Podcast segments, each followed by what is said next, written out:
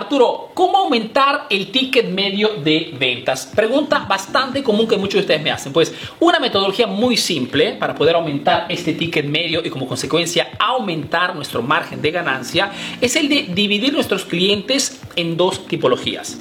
La primera tipología, el primer tipo de cliente que puedes identificar es el cliente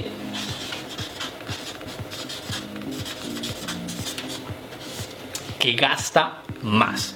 Es un buen cliente, lógicamente. Son esos clientes pudientes que compran nuestro producto, nuestro servicio, que facturan tanto. ¿ok? Son clientes que de repente no compran muchísimas veces durante el mes, ¿ok? De repente compran una vez cada seis meses, pero cada vez que compran de tu empresa, pues gastan muchísimo. ¿Ok? Son los clientes que gastan más. Son clientes, pero sí, que siendo pudientes, están acostumbrados y pretenden de una marca, de un emprendimiento, de tu negocio, que sean tratados en forma VIP. Son personas que están acostumbradas a ser tratadas en forma particular. Son personas, esas personas que gastan más en tu emprendimiento, que normalmente no las convences a comprar más utilizando las palancas de la oferta, el descuento.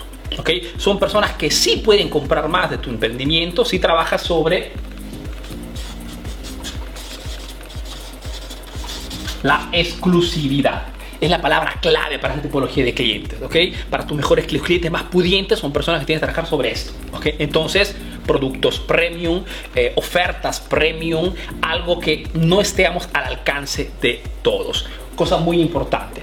Aparte de esta tipología de clientes, que son los clientes que gastan más, tienes que también enfocarte en otra tipología de clientes, que son los clientes que compran más. Mientras esa tipología de cliente de repente compra cada vez, una vez cada seis meses, pero gasta muchísimo, estos clientes de repente no gastan, no compran, digamos, cifras, no gastan cifras importantes, pero compran más veces durante el mes. ¿Ok?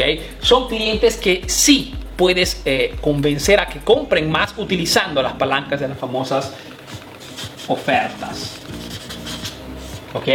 Ahora, atención, no son clientes tóxicos, ¿eh? no son clientes que tienes que eliminar, son clientes que simplemente son motivados por la oferta, por la promoción, entonces tienes que utilizarlas con esos clientes.